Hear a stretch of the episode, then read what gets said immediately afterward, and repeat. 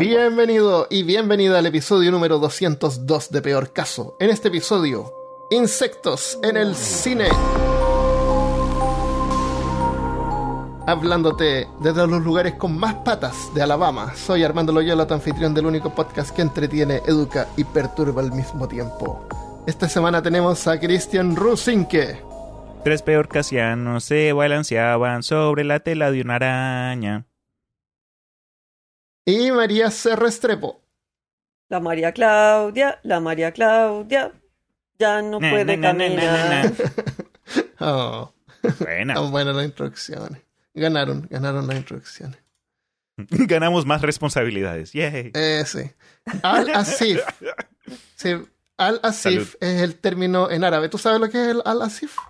No, me suena a mí como alguna clase de jalea o algo así, algo que se pone en tostadas por las mañanas. No, qué vergüenza. Qué vergüenza. No, ¿qué Al-Asif es? es? el término en árabe para el sonido que hacen los insectos en la noche. Y también se define como el aullido de los demonios. Al-Asif es el nombre original del Necronomicon. Uh. Es, la- es el opening de la historia del Necronomicon. De Oye, sí, habla de, de los ruidos de, la noche. Ya, ya, ya, tienes toda la razón. Ahora, eh, yo de curioso busqué, ¿y realmente Asif significa ruido de los insectos? Ajá. Y no, significaba otra cosa. Significaba algo así como el, el elegido. The Chosen One. Sí, pucha, no la. mm. Bueno, pero no es en los insectos. Pero bueno, esa es la historia del Necronomicon. Eh, entonces, ¿por qué busqué, por qué me acordé de esa, de esa frase? Es porque vamos a hablar sobre. mm, sobre insectos o, o comportamientos de algunos insectos. Vamos a hablar más de entomología, necesariamente, que de películas. Em, digo necesariamente porque si se quieren hablar de películas, hablamos de películas también han inspirado, han sido la fuente de inspiración de muchas películas de, de terror y de ciencia ficción, Eh, especialmente el de, en los 50. ¿Cuál, ¿Cuál es la primera película con insectos que se acuerdan ustedes que vieron o que les impactó cuando chicos? Oh, la primera. Jóvenes brujas. ¿Las qué? Jóvenes brujas. ¿Con insectos? Sí. ¿Qué ¿Qué salía ahí? tenía? Eh, no sé en esa película. De pronto Jóvenes- por el ah, título sí, no las lo jóvenes conozco. brujas con, eh, con la niña esta que tiene cara bruja. ¿Cómo se llama? La? Sí, de- eh, en inglés se llama The... The Hocus Pocus? The Craft. The Craft. Craft. Uy, bro, esa es tremenda esa película. Eh, súper buena. Y por allá, yo no sé, como que el- la mala, la que tiene cara de bruja, La que tiene Eh, cara de bruja. le pone un hechizo a la buena, entre comillas, Eh, y ella ah, ve cucarachas va. que salen como de la tina y de la ropa. Uy, yo sí, esa película es buenísima y hasta incluso me responde la pregunta por qué, por qué soy fan Balk de... se llama la, la protagonista. Fairuza Balk. ¿De, de ¿Qué, qué te preguntas? No, pues eh, como que ¿por qué me gustan las chicas con estética goth? Ah, por, por maldita película eso. Dios mío. Fui muy joven cuando la vi. Me Fairuza corrompió. Marcó mis gustos para es súper buena.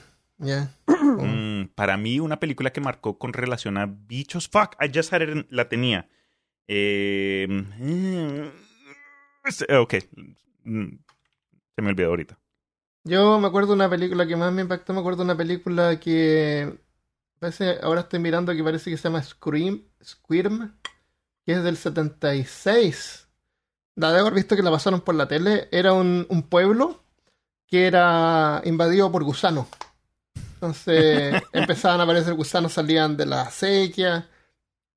Me acuerdo una escena tipo Sharknado que estaban como en el segundo piso y, lo- y un mar de gusanos subía así por la escalera. What? Y la gente tenía que escapar y... No me acuerdo si los gusanos mataban, eran gusanos nomás. Estaban haciendo las cosas de gusanos. No, Gusano. eran- Gusaneando no eran gusanos asesinos, ni del espacio, ni nada. Boo. Pero en los, en los años 50 habían un montón de films que se enfocaban en invasiones de insectos. Mm. Hay uno que es bien famoso de, mm, de unas arañas, el tarántulas gigantes, que provienen de un hoyo negro, que llegan a la. Tierra, sí. Hay otras que son unas mantis gigantes. Eh, entonces, ¿por qué le tenemos... A a Indiana Jones también tiene unas buenas escenas con insectos. La primera película de insectos gigantes que popularizó como que el género fue Them de 1954, que relata una historia de... Y, siempre, y cuando vienen estas películas siempre termina siendo, ah, un a chemical spill, alguien derramó isótopos y se volvieron eh, bichos gigantes. Ese fue el ejemplo de la película Them, creo que en español es Ellos, y trata de hormigas gigantes. Ya, claro, esa es la, la cosa. Imagínate, them, us versus them, es, es- ¿cómo se llama eso? Em, El otro. eh, no, pero cuando la- empezamos a como a separarnos del resto, eh, ay, se me olvidó el término. Es muy temprano para nosotros, estamos grabando a las 11 de la mañana, imagínense. Uf. Qué mañaneros.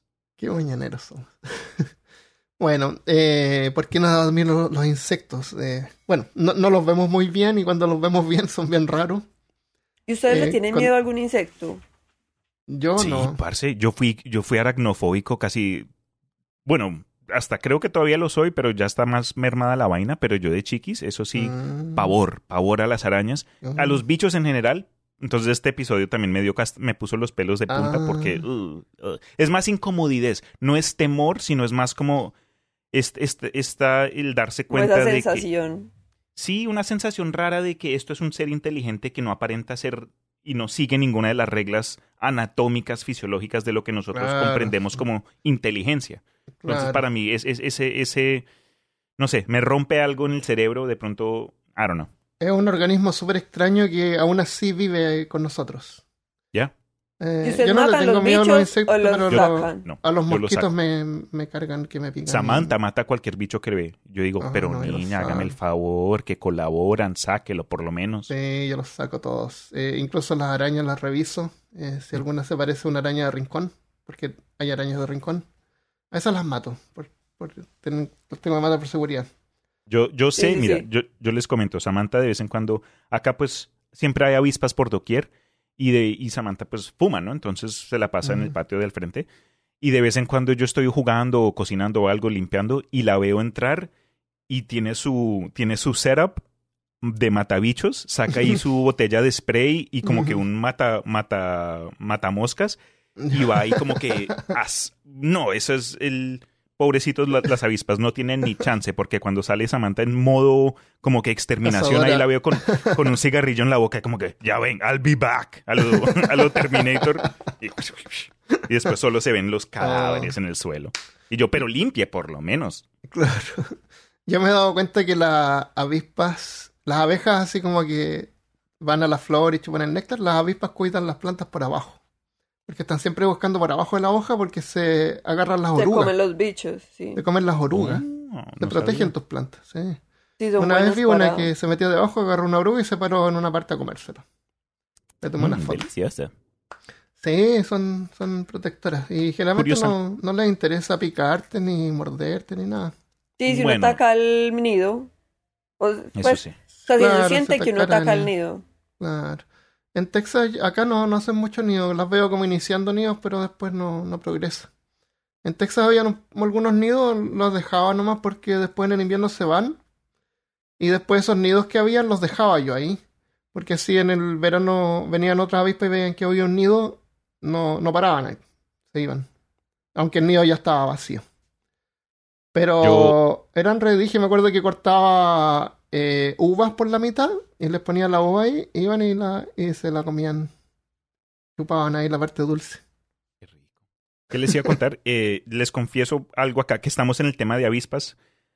Em, yo cuando vivía en España, eh, tenía, no sé, unos, no me acuerdo cuántos años, pero era un niño. Y me acuerdo que una vez fuimos a un parque de diversiones que se llama Isla Mágica. Ustedes que nos estén escuchando desde el otro lado del charco de pronto lo reconocen. Y yo ahí, niño Cristian, jodiendo, ¿sabes? Como que me puse a escalar eh, unas cajas que tenían ahí de decoración, como que parte del escenario. Y vi una avispa del tamaño de mi cabeza, como que la, la espanté, Mm. salió al volar y regresó y me picó en el dedo pulgar. Oh. Y eso fue como que apenas llegamos al parque y teníamos como que cinco horas. Entonces yo el resto del día ahí con el dedo todo hinchado, Oh, todo, todo triste. Y fuimos a un show como que de payasos y yo no sé qué vainas. Y es- ya había comenzado. Entonces es- éramos yo al, al frente de, pues, de la fila, mi hermana y mi mamá detrás de mí. y, y yo estaba caminando ahí preocupado con lo del dedo y estábamos caminando en, en como que en los, en los asientos y estaba, estaba lleno. Y caminé como por dos minutos y yo.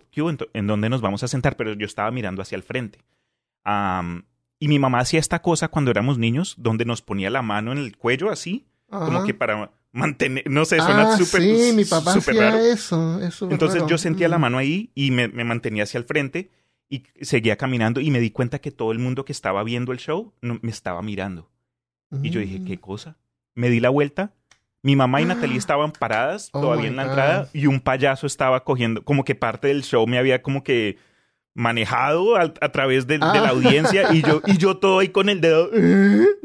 No, que me eché lo... Trágame tierra, bro. No volví a ese Qué parque. horrible. Insectos, payasos, terrible. No, fue la peor experiencia de, de parque de diversiones. Pe- es, pa- peor caso, eh, episodio de parques de diversiones. Claro. Qué horrible. Por eso te fuiste de, de España. Para no pasar la Eh, vergüenza. Claro. Bueno, cuando miramos un insecto de cerca, eh, vemos que tienen más de dos ojos. A veces tienen muchos ojos. Las arañas, las arañas tienen ocho ojos. Depende de la especie. Lo, lo que más me molesta son las avispas. Porque tienen así dos ojos grandes. Y arriba de la cabeza tienen así como el, el, el triunvirato de Zelda.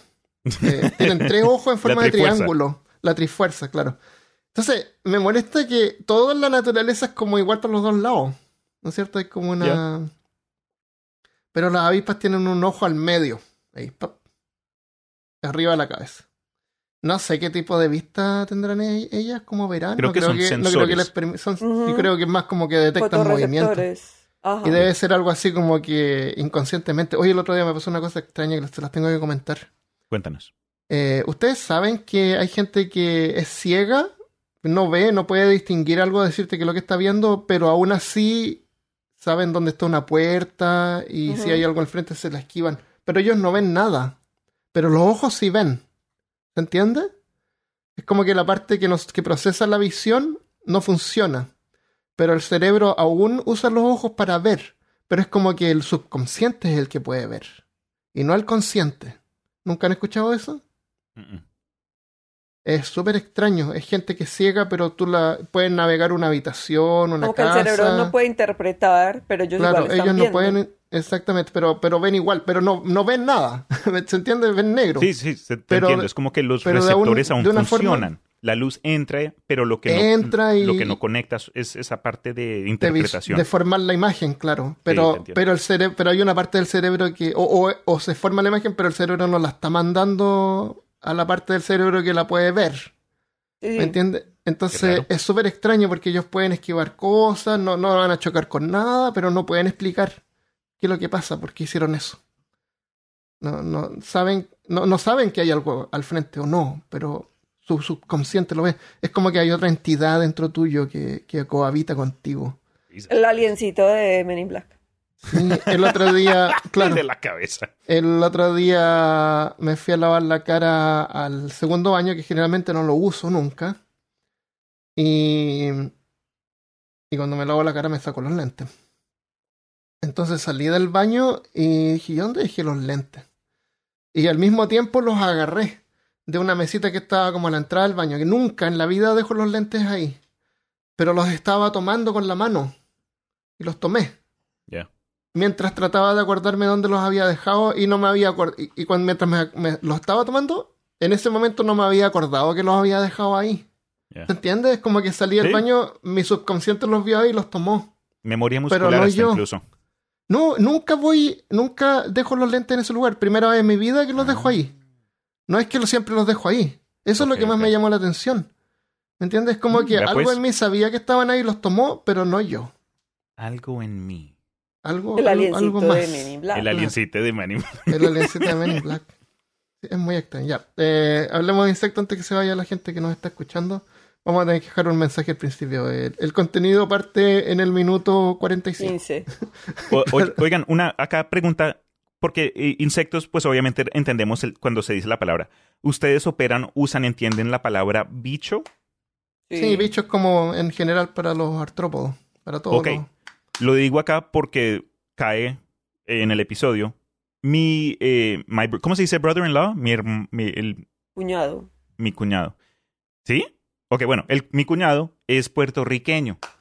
Y una de las. La primera vez que, no- que nos dimos cuenta que había un choque de lenguaje con nuestro español fue que yo le conté que Natalie, mi hermana de chiqui, ella también es una.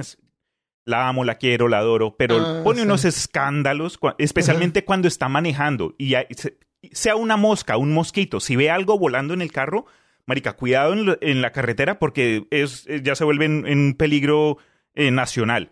Eso, eso se va a todas las líneas, eso grita, pone un alboroto y yo le conté a mi cuñado, no, es que Natalie le tiene miedo a los bichos, eso pone un escándalo y comienza a gritar, el bicho, el bicho. Y él se comenzó a, a reír, casi se muere de la risa. Y yo, pero man, ¿qué- ¿por qué? Ah, Porque en Puerto Rico la palabra bicho es un... Es, se- le usa para el, para el pene. para el pene. Entonces él en su mente estaba interpretando que Natalia ahuyentando bichos voladores. Entonces me imagino la, la imagen mental del pobre. Claro. Entonces ahí me di cuenta.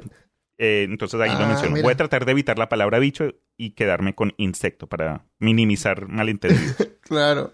Bueno, sí, pues, yo creo bicho es todo, pues, gusano, araña y insecto en sí, porque las arañas no son insectos. Tenemos, tenemos que explicar la diferencia entre arañas y insectos. dale, dale. Eh, las arañas tienen cuatro patas, ocho ojos.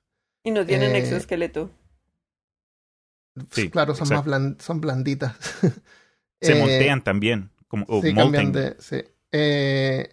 Eh, eh, eh, no todas. No todas, ya hay muchas, sí, por hay menos. muchas que la forma en que mueven las patas es hidráulica.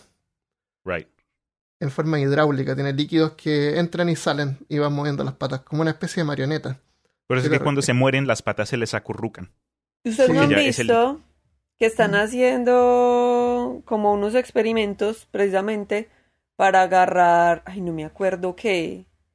Entonces usan como un nano robotcito, se lo ponen a una araña muerta para agarrar cosas, pero no me acuerdo qué cosas, pues como una cosa que no...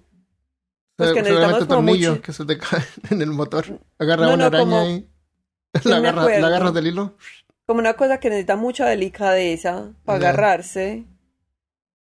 Y usan vi- vi araña. un video. Eh, Arañas básicamente un, es como un, una araña, un cyborg, porque no es un zombie, porque no, bueno, está muerta, pero es como que la mezclaron Usan- con tecnología. Ah, usan la pata, sí. La, la araña pone un huevo, pone varios huevos y salen arañitas. A veces se dispersan, a veces las andan trayendo en la espalda. Eh, y, y esas arañas son iguales que los adultos, pero chiquitas. Y mientras van creciendo, van cambiando el exo, el, el- van molting se llama, que cambian la piel. Eh, eh, esos son las arañas. Los insectos, por otro lado, son totalmente diferentes. Son más rígidos y cuando nacen no nacen así y después crecen, tienen fases, tienen metamorfosis. Uh, Cre- crecen primero como un, como un gusano, después se transforman en una ninfa y después se transforman en adultos. Entonces, eh, cada vez que cambian, cambian el exoesqueleto, tienen la oportunidad de poder cambiar internamente. Y como vamos a ver más adelante, hay algunos que en cada estado tienen habilidades distintas como Pokémones, claro. Eh, eso no es evolución, eso es metamorfosis. La Que palabra debería del día. ser el término, debería ser el término que usan en Pokémon. Creo que yo lo había mencionado eso, yo que no es, no es evolución, eso es metamorfosis. Un Pokémon metamorfosea, no, no evoluciona. Interesante. Eh, los insectos tienen el esqueleto por fuera, generalmente tienen, tienen, tienen seis patas y todos los insectos tienen la posibilidad de tener alas. Eh, algunos la usan, otros la usan mal, como esos jumbugs. ¿Lo has visto los jumbugs? Están siempre de espalda ahí, no pueden ni caminar y vuelan re mal. Eh, eh, los escarabajos, y, y tienen cuatro alas. Eh, algunos tienen cuatro alas, los escarabajos tienen dos alas y dos alas duras, que son las que tapan las alas. Cuando ellos vuelan, levantan las alas duras y, y despliegan las alas blandas. Las arañas no vuelan. Uy, thank God. Thank God. Um, pues no vuelan, pero sí tiran el hilo lejos y Tienen pueden el hilo recorrer el sí. hilo. y se dejan, claro, tiran hilo, tiran hilo así como un árbol y dejan que el viento lo, lo lleve y lo pesque con otra cosa. Cuando lo pesca, ahí pueden viajar. Ah, es como es el hombre araña, pero se demoraría un rato ahí en que su hilo pesque. No lo tiran con algo. fuerza. Claro. De ahí es que Sí. sale el título de la- de la película Lo que el viento se llevó. Eso, por las Ah, arañas claro, de la claro. película. Sí. Debería ser así como esos zombies, Pride, and no sé qué Ah, ese libro. sí. Oye, sí. Pride and Prejudice and Zombies. Eh, Sí, tremendo. Pero lo que el viento se llevó con arañas. La, em, eh, hay insectos que son predecibles. Tú los ves y sabes que no van a reaccionar. Tú los puedes tomar como los Jumbak, por ejemplo, que son como unos escarabajos que aparecen acá en, en junio, supongo. Sí. Acá en los Estados Unidos hay temporada de esos bichos. Claro, la mayoría de los escarabajos son dóciles, digamos, tú los puedes tomar y no te van a hacer nada, no, no caminan rápido como una cucaracha que si la tomas en, en un segundo se te mete por debajo de la, de la camisa, ¿no es cierto? Del Son calzoncillo. como impredecibles. Las cucarachas, si tú las miras de cerca, como que pueden girar la cabeza. Me acuerdo una vez que estaba mirando una en un borde y empezó como a mirar para arriba y después pegó un salto y era como hacia mí. Claro, entonces son como impredecibles y rápidas y no los distingues bien porque son chicos. Pero hay insectos que son dóciles y caminan lento y tú los puedes tomar y reloquear y... Esos yumba que incluso yo de repente los los- he tomado algunos con un papel eh, porque no me gusta molestarlos y sé que los, los escarabajos cuando uno los molesta mucho se hacen los muertos. Mm. Entonces, cuando se hacen los muertos hay que tomarlos y uno los puede apretar. Entonces, si está caminando, prefiero que camine arriba de un papel y dejo el papel afuera. Me acuerdo una vez que lo dejé afuera, al día siguiente me desperté, fui a mirar y estaba todavía arriba del papel. Y después en la tarde fui a mirar y todavía estaba arriba del papel. Estaba muerto. No, estaba vivo, pero son así súper chill. A eso me refiero, Ah. si lo ves extremadamente chill y no van a hacer nada, no se van a escapar. Súper No, aquí fáciles sí. de tomarlo y llevarlo. A lo mejor un pájaro se lo comió. Aquí sí toca cogerlo, porque es Mm. la lucha de la humano, el humano, el bicho y el gato. Y son Ah, cuatro los gatos. gatos, sí. Toca ir a lo- agarrarlos y los grillos grandotes. Lo- lo- el patio está lleno de avispas y yo no sé cómo los gatos mágicamente no les llaman la atención las avispas. Mágicamente. Eh, Qué de- bueno. por evolución o algo, saben que no se tienen que meter con las avispas, no, no las El color molestan. también me imagino, ¿sabes? Como te dicen que en la naturaleza los colores vibrantes son como que anuncio de que, Puede ojo, ser. cuidado conmigo. Entonces ese amarillo, Podría ser, Eh, pero lo- los gatos no ven naranjo. Ven az- ah, ven azul y amarillo, sí pueden verlo. Pero Y yo no creo. Ellos son gatos inteligentes porque los gatos de aquí no, de- pueden- no dejan No. entrar un bicho. No, adentro, adentro tratan de matar las arañas, las moscas. Gatos chicos generalmente se comen las moscas. el chimichanga sí mata cualquier cosa. La momo que tengo es como que más tímida, sí, Sí, falla, fallan sus capacidades de a los cazadora. bichos ahí. Y, y los miro. Lo que más me, me, me perturba y lo encuentro perturbador es cuando yo voy a mi pieza y el gato me sigue. ¿Ya? Y, y empieza a mirar por debajo de los muebles. Es, es como si estuviera acostumbrado a encontrar cosas ahí. Ah, tiene la costumbre, eso es lo que te Claro, asusta. es como que siempre, como que suelen haber arañas por ahí, porque si hay, son arañas de rincón. Si es en el living, dejo la ventana abierta, entonces ahí son bichos de afuera, pero si es como más interior, generalmente pueden ser arañas de rincón. No, parce, a mí lo que más me, me, me, me jode de los insectos es cuando te encuentras a uno repentinamente y parece o lo interpretas como que te está siguiendo, como que va hacia ti. Las cucarachas son, Mm. mal, son eh, uno de los ejemplos primarios para cosas de ese Eh. tipo. Tú vas a la alacena a las 3 de la mañana porque te dio un ataque de monchis y ahí hay dos, no sé, cogiendo y después ambos van y te persiguen, aunque no necesariamente es lo que están haciendo. De pronto están escapando de donde Claro. viniste. La puerta está abierta, I don't know. Puede Pero es- esa sensación de que te están atacando, es como que un ataque personal. Fuck, eso me ni me- siquiera me te ven, pavor. ni siquiera te pueden ver, porque imagínate sus ojos son tan chicos, imagínate la cantidad de luz que entra a esos ojos. ¿Qué verían entonces? ¿Los zapatos de pronto es lo que alcanzarán a Ven lo que está cerca y lo que está lejos se ve oscuro, yo creo, o borroso, no, no, no te distinguen. Distinguen lo que está súper cerca de ellos nomás. El resto no sé si se ve oscuro o se ve blanco o un gris. Claro, sería interesante Borroso. pensar cómo verlo o borroso, pero no te van a ver en ningún caso como una cosa completa. Ni siquiera los gatos entienden muy bien que uno es un organismo completo. Y por eso Eh, le muerden cuando- los pies debajo de las cobijas. Claro, después van creciendo y saben, pero imagínate un insecto del porte que tiene, cuando en la vida se va a dar cuenta que tú eres una persona y no tiene ninguna conexión contigo, no, no les interesa. Lo que sí les tengo miedo también son las... Porque muerden, y eso sí te muerden, las horseflies, o los Uf, tábanos. Sí, los botflies también. Eso sí. A eso, sí, eso sí salgo corriendo, porque te, esos te van a ir y te van a empezar a, a comer y para te van a alimentarse. meter un huevo. Mm, Te Ah, el ah, huevo los botflies te pueden meter un huevo y te crece ahí en el ojo. Mm, Bro. Y horrible. hemos visto esos videos, sí. A mí vez me Sí. persiguió un alacrán. Pero pues los Alacrán alacranes... significado escorpión. Escorpión. Pero esos no corren tan rápido. No, pero, Pero era son muy grande y me persiguió. Uf, qué baila, bro. Pero no, Ah, o sea, los de acá no, si te pica, pues te va a dar fiebre o algo, pues, pero siempre son como, desde- era como este Ajá. tamaño. Era como Mari- 8 Ah. centímetros. ¿Sabes eh, cómo identificar los alacranes peligrosos? Supuestamente dicen Son que los amarillos. grandes negros son los menos ofensivos, pero si son chiquitos y claros, esos sí son los que tienen un veneno más potente. Oh, Sí, yo en Texas habían de eso. averiguar de eso. Pero aquí no hay, aquí no hay de esos peligrosos. En. Colombia, pues, donde yo he vivido, como yo vivo muy alto, eh, pues, muy alto para ser un escorpión venenoso. Entonces siempre high. son de esos negros. Cuando nos cambiamos a, a Round Rock, eh, había un show de televisión sobre invasiones de insectos. Y me acuerdo que estaba mirando un episodio y era en, en Georgetown. Oh, wow. Y después llegó la Michelle. Y, y me preguntó dónde era eso. Y era una invasión de escorpiones. Uf. Y no le dije dónde era. Porque, Porque Georgetown nos queda súper cerquita. Claro, como media hora de nosotros. Dije, no sé, debe ser lejos. Hay una película de, del- como de los 50 de un ataque de escorpiones, alacranes gigantes, pero supuestamente son alacranes prehistóricos, escorpiones prehistóricos, y si tú ves una foto, son lo más ridículo del mundo porque tienen dos ojos, co- como que a lo humano, y son los ojos... Les hubieran puesto esos googly eyes, le hubiese quedado mejor que, lo, que como terminaron, porque esos De ojos, papel la verdad, se arruinaron eh, Ah. como el efecto de, de- de miedo. Bueno. em, la, ya, entonces los insectos también tienen el esqueleto por fuera, en vez de nosotros tenerlos por dentro. Entonces son como organismos que están como al revés, están como invertidos. Tienen los órganos eh, sensoriales por fuera, tienen un montón de órganos y cosas por fuera. No solamente tienen tres patas y dos antenas.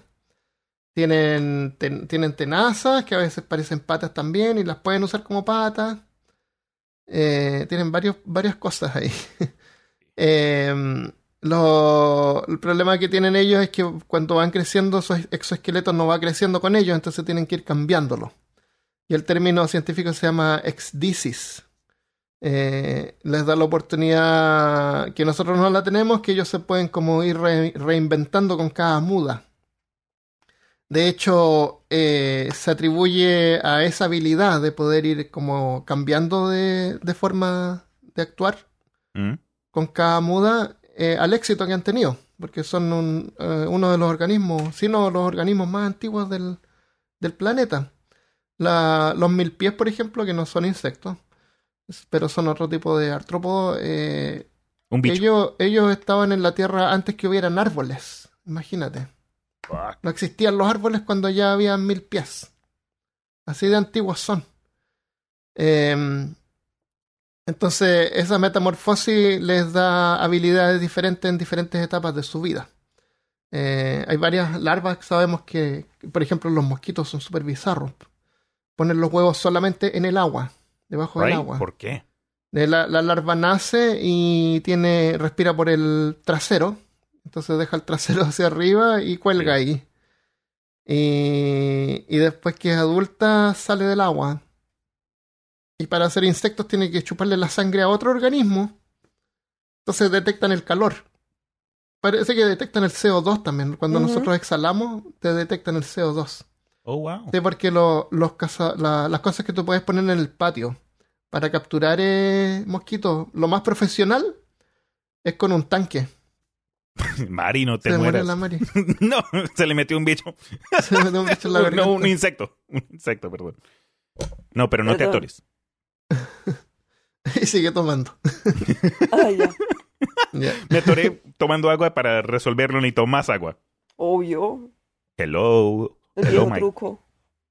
Entonces la- los cambios más comunes, eh, como dijimos, son los parten como huevo, eh, después larva, pupa, adulto. Por ejemplo, un huevo a una cuncuna, después la cuncuna se convierte en crisálida, como un metapod, Sí. y después cambia a una mariposa adulta. Eh, pero hay otros insectos que hacen más con esas metamorfosis. Por ejemplo, está el, el escarabajo ampollador, que se llama, no empollador, ampollador, se llama así porque secreta un líquido que te causa ampollas. Eh, son, se llaman, son, son hipermetamórficos. Tienen varias, varias etapas larvales, no solamente tres. Tienen varios cambios.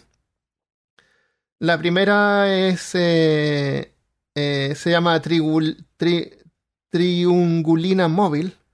Las larvas son insectívoras, comen, atacan a las abejas. Y si tú ves fotos de estos, son, son como unos parásitos que llevan las abejas arriba. Eh, otros se alimentan de los huevos de los saltamontes. Eh, a veces son considerados parásitos por eso mismo. Pero eh, solamente lo hacen en ese estado. Después, cuando crecen, ya se dejan de alimentar de otros insectos y comen cosas, material en descomposición. Eh, eh, los adultos ya se pueden comer hojas, eh, flores, se vuelven como más, más, más buenas, buenos insectos en vez de ser malignos. La razón por la que. ah, espérate. ah. Ah, la razón por la que. Bueno, técnicamente no es un parásito es porque podría sobrevivir sin tener que comer eh, otros insectos. Eh, e- eso se refiere que no es un parasitoide obligatorio. Parasitoides obligatorios eh, son cuando necesitan del otro animal para poder sobrevivir. Como por Sí. ejemplo Entiendo. las pulgas Ujú. que necesitan sangre, eh, los chinches de cama, Hay ciertos... eh, a las lampreas, lampreas. Eh, cuando un parásito puede sobrevivir sin un, eh, un host, se llama parasitoide facultativo. Tienen un sombrerito cuadrado. Eso suena profesional y todo. Claro. Son facultativos o cleptoparásitos también se llaman. Se roba todo. Ex- porque quiere robárselo. Porque no necesita. Hablando de parásitos, eh, yo, pues con el episodio en mente, me puse a buscar un par de ejemplares y encontré, eh, ya que estábamos hablando de avispas, que mm, estas no necesariamente son parásitos, pero se re- existen ejemplares que se reproducen de forma parasitoria. No sé si esa sería la forma de decirlo. Por ejemplo, el tarántula hawk, que es una- un tipo de avispa que caza tarántulas y, e incluso la avispa zombie que ataca cucarachas. Ambas de estas dos eh, lo que hacen es inyectan a, sí, inyectan a uno de estos animales, sea tarántula o una cucaracha. le- eh, eh, por ejemplo, con el zombie les inyectan un veneno que minimiza el efecto, su reflejo para que no se escapen y después los arrastran hacia sus cuevas, les meten un huevo en el abdomen y en dos, cinco, siete días este, el huevo nace y se consume al host, al, a donde le metieron el huevo, y después sale como un- una nueva avispa eh, para repetir el ciclo. Entonces no, no es que sean parásitos, sino que se reproducen de esa forma. Qué hermosa es la naturaleza. Me encanta. Y pues también con lo de la metamorfosis, yo sé, esto lo sabía en algún momento, pero no me acordaba, que existen eh, avispas terrestres, avispas sin alas. Ah, sí, y hay una que, se, que le denominan, sí, parecen exactamente hormigas. Hay uno que le denominan la, la, mata, la matabacas. Esa es la y es un velvet. Sí, la Velvet Ant. Y tiene una, una, un aguijón como que el tamaño de mi brazo, bro. Esa cosa es Sí. y dicen que en el, en el, en el índice de dolor es uno de los bichos más, más Sí. dolorosos que te piquen. ¿Viste el video de mm, Coyote? ¿Cómo se llama ese ¿Peterson? tipo? No, Peterson. ese no me. Tiene, no. tiene. Dejo que la picar uno de esos. Uy, no, me va a tocar buscarlo. Sí. Ese man es un Eh, loco. Coyote Peterson, gran héroe. Un héroe man. tiempo. Eh, claro, esa es la Velvet Ant, que es bien bonita, pero y parece una hormiga peludita, pero no es hormiga. Eh, ¿Qué te iba a decir? Ah, la, la parasitoides de la, esas parasitoides de las cucarachas. Eh, yo tenía en Texas, había, no sé, tú las debes haber visto, a lo mejor no lo has notado, porque no son muy grandes, son como un poco más grandes que una mosca. Pero vas, si las miras bien, vas a notar, tienen un, sol- un color azul bien, bien oscuro, Mm. eh, y las patas de atrás son bien largas. Parecen como saltamontes. Y la razón por la que tienen esas patas bien grandes es porque ellas se montan arriba de las cucarachas y las manejan. Entonces, pero las patas de atrás las dejan en el suelo, así como para ayudarse a, Para a dirección. dirigirlas. ¡Oh, claro. qué loco! Sí. Como Mario Kart de bichos. No, Claro. acá lo que sí he visto, Armando y Mari, pues también la audiencia en general, es am, yo acá en Texas yo vi muchos eh, lo que parecían cuevitas de barro en, en el patio de al frente y lo Ah, demás. Y yo siempre, yo nunca ¿Qué supe, pero sí, sí veía avispas entrar y salir. y no fue Ah, sino un día que me puse a limpiar eh, pues la casa eh, y terminé rompiendo estas, estas cuevitas. Ah, Porque imagínense usted, ustedes digo cuevas, pero me refiero más como un, un, un tunelcito, un En el suelo. una sí, una forma de barro. sí. Ah, tengo, en tengo forma- esa afuera, voy a poner una foto después. Pero si las romp, bueno, terminé rompiendo una de estas y habían como que docenas de cadáveres de, de, de arañas. Entonces estas eh, creo que son avispas que cazan Ah, arañas cazan específicamente y las meten ahí en su casita. Wow. No, eh, fue una Pobre escena de crimen. Mm. Sí, el Spider-Man se hubiese desmayado. Pusiste una, una bandita amarilla así chiquitita por alrededor. Crime scene. pero bien chiquita. sí. Em, bueno, otra cosa, otra razón, estamos hablando, estamos en el minuto 36 todavía hablando por qué nos dan miedo los insectos. Es que dan miedo, man. La Dan verdad miedo, es, de esto sí, se puede sí. hablar muchísimo, la verdad. Eh, eh, ten- tenemos traumas por doquier. Sí, y yo estoy seguro que los que nos están escuchando tienen su, tienen algunas historias entretenidas, las pueden mandar si quieren a peor caso arroba gmail.com. No me gusta pedir muchas cosas de la audiencia, pero me encantaría que si quieren compartir Conocer alguna, historias. Alguna Sí, eso sí, chévere. Yo siempre quise tener una fobia, porque mi hermana Oh, tiene no fobia, tiene blatofobia a las cucarachas. ¿En Y mi mamá tenía aracnofobia, pero muy horrible. Mm, Y yo no tenía miedo de nada. pobrecita. Y no te Pero si yo nací una. para ser campesina, entonces Ah, tenía que ser así. mira, yo le tengo eh, fobia a, los- a hacer los impuestos, los taxes, me carga, me, lo odio. Me, me cortaría la falange, la falange del dedo chico en vez de que hacer los impuestos. Ok, John, A lo mejor. cálmate. Porque así el otro año puedo cortar hasta la otra falange. Eh, los siendo pequeños eh, acceden a lugares que nosotros no podemos acceder, viven en otros lugares que nosotros no vivimos. En, la, oscuridad. película Alien eh, hay un monstruo que sale del pecho, ¿no es cierto? En Alien 1. Sí, el chest burster. Eso, eso es como lo que hacen estas avispas parasitadoras que dijiste tú. A las cucarachas, los insectos adultos les salen de repente del pecho. Eh, o sea, insect- inyectan. Eso, eso- ese es un tipo de insecto que ha inspirado películas. En este caso, Alien. Esa- ese comportamiento. Se podría Eh, decir que nosotros hacemos lo mismo, ¿no? Con las mujeres, Bueno, dices tú. pues sí, el, el- Nosotros los hombres. No los seres humanos, cálmate. Ah, las mujeres también hacen lo mismo, sí. No, este, que never mind. Pero no salen de, de cualquier lado. Ex- ex- excepto esa parte, sí, excepto esa Sí. parte que, que se muere el host, pero Claro, el, alien. pasa. A veces pasa. El alien Sí. está súper. Ah, sí, pues. eh, se crean, se crían en, el- en los tubos. eh, eh, falopio. ¿Cómo se llama? El tubo de falopio, parece. falopio. ¿Tienen que mover el coso o lo, o lo sacan nomás? No sé. ¿Cómo lo harán? Eh, Alien está súper inspirado en insectos, porque no sé si tú te acuerdas de haber visto una imagen de Giger o Geiger, donde salen así como las etapas del, del ciclo de vida del, del alien. Es como un insecto reinventado. Sale Hablando el de huevo, necesita, claro, la versión que se te pegan en la cara, pone un huevo, el huevo sale de tu estómago. Es como un ciclo de vida. Yo tengo un ejemplo de un bicho, pero lo- en relación a, pues, a, a las obras de Alien, pero lo menciono más adelante. Bueno, cuando quieras. Eh, otra cosa es que mm, el, el exoesqueleto les permite desarrollar alas. O sea, no tienen alas cuando son chicos, tienen alas cuando son adultos. Eh, no tienen que. Y las alas que tienen no, no necesitan sacrificar apéndices. Porque en, la, en, el, en el caso de los cordados, que se llaman los, los animales que tienen columna vertebral, o sea, digamos, incluyendo los peces y los mamíferos, Ah, ok, ok. todos son cordados. Eh, bueno, los peces no tienen alas, excepto esos peces voladores. Los peces voladores son unos peces que pueden saltar del agua y planear por hartos metros. En las aletas Son eh, modificadas. son, son bien largas, son modificadas. Pero si te fijas, una- un pájaro, por ejemplo, no tiene brazos y alas como un ángel. Right, Tiene, las alas son sus apéndices superiores. correcto. Los murciélagos son su. Cada una de las partes de su ala son sus dedos, que son súper largos. Entonces, eh, no hay animales en la vida real o organismos en la vida real que sean como un Pegaso, por ejemplo, que es un caballo con alas.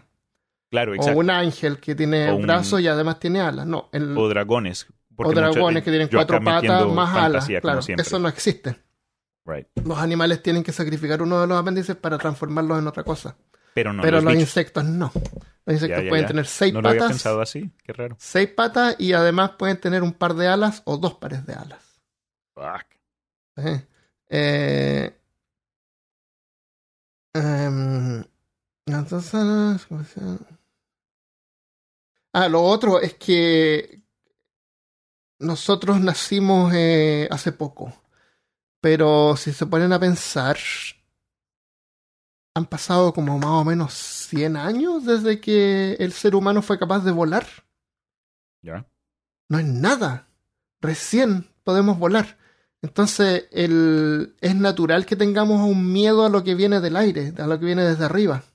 Como los insectos vienen de arriba, ellos pueden volar y nosotros no. ¿Me entiendes? Entonces tenemos que estar como pendientes de lo que viene desde arriba. La lluvia nos moja y viene desde arriba. eh, los locus, vemos así unas nubes de insectos que vienen del, del cielo. Por eso a lo mejor en la Biblia salen tanto esas maldiciones de que llueven los sapos y llueven peces y la lluvia de, de cosas raras. Ya. Te- tenemos como un miedo innato a lo que viene de arriba porque nos ha ayudado en nuestra evolución a, a cuidarnos. Entonces es un miedo natural que el insecto venga volando desde arriba, donde nosotros no tenemos acceso. ¿Me entiendes? Oye, y Eh, eso del locus, creo que también vale la pena mencionar acá que estamos hablando de bichos, pero son uno de los únicos insectos que se pueden y se transforman en otro insecto, porque por lo que tengo entendido claro. son saltamontes, pero ba- bajo ciertas Ah. condiciones que ocurren en, en su- en su entorno se, se vuelven más agresivas, se, las patas traseras se vuelven más... sí. Exacto. Es súper Es raro eso.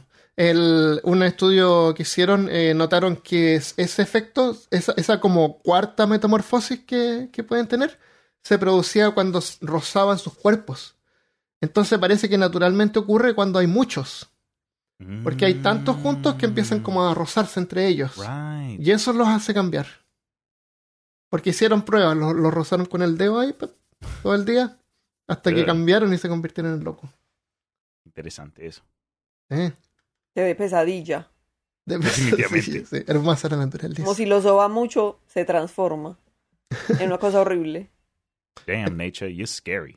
Entonces nuestro... Ah, eh, sí, eh, animales mamíferos también pueden tener un cambio. Eh, los ¿Ya? chancho- un chancho común y corriente cuando se escapa se transforma. Sí. le sale pelo, cerdos. le crecen los, los, los, los dientes. Sí, se vuelve más agresivo.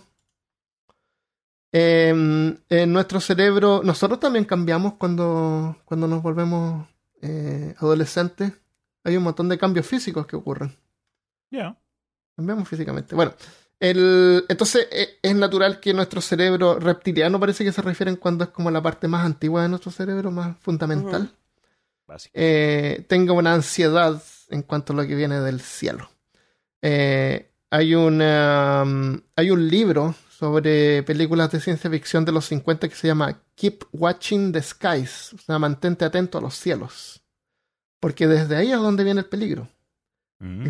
Y, y seguramente la colección de películas que aparecen ahí deben ser eh, de cosas que vienen del cielo. Tengo un bit en eBay sobre ese libro, a ver si me lo gano.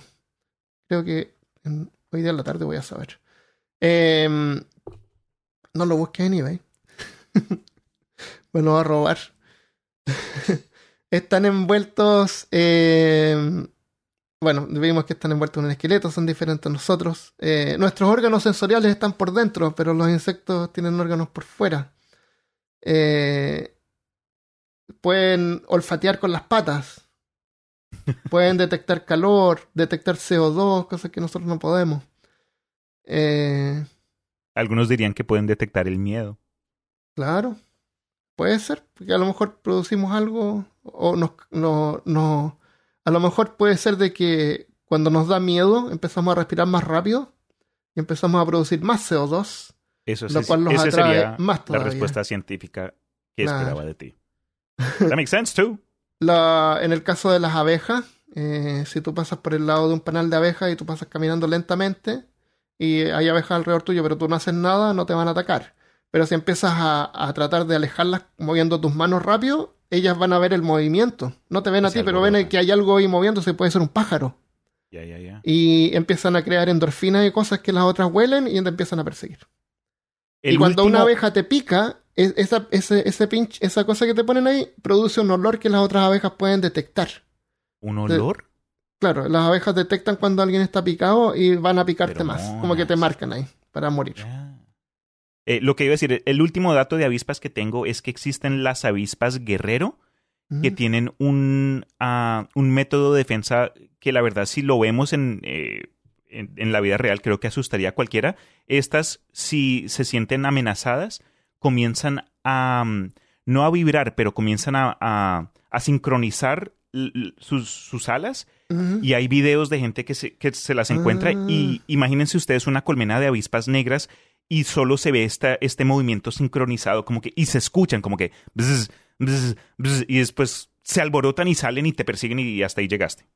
Y, y, y cuando mueven las alas se ve el brillo y se ve como una ola. Así cuando la gente Ya, se la ola en un raro. estadio y se ve una cosa súper trippy moviéndose. Hipnotizante incluso, imagínate, ahí Eh, quedas ahí todo enhuevonado. Eso lo hacen, claro. Maybe. O ese es el efecto que producen. Bueno, ya, Eh, eso ya no tengo más de avispas. Lo- los insectos son. El, el tamaño que tienen los insectos eh, los- les permite interactuar con la física de forma diferente. Entonces les da como propiedades que para nosotros parecen sobrenaturales, como superpoderes. Eh, los insectos tienen un corazón alargado, que generalmente va por la parte de arriba del abdomen. Eh, se llama bombea hemolinfa, no tienen sangre, no tienen, se- llama hemolinfa, se llama la sangre de los insectos. Pero esta hemolinfa no, no lleva oxígeno, como ¿Qué la sangre de nosotros.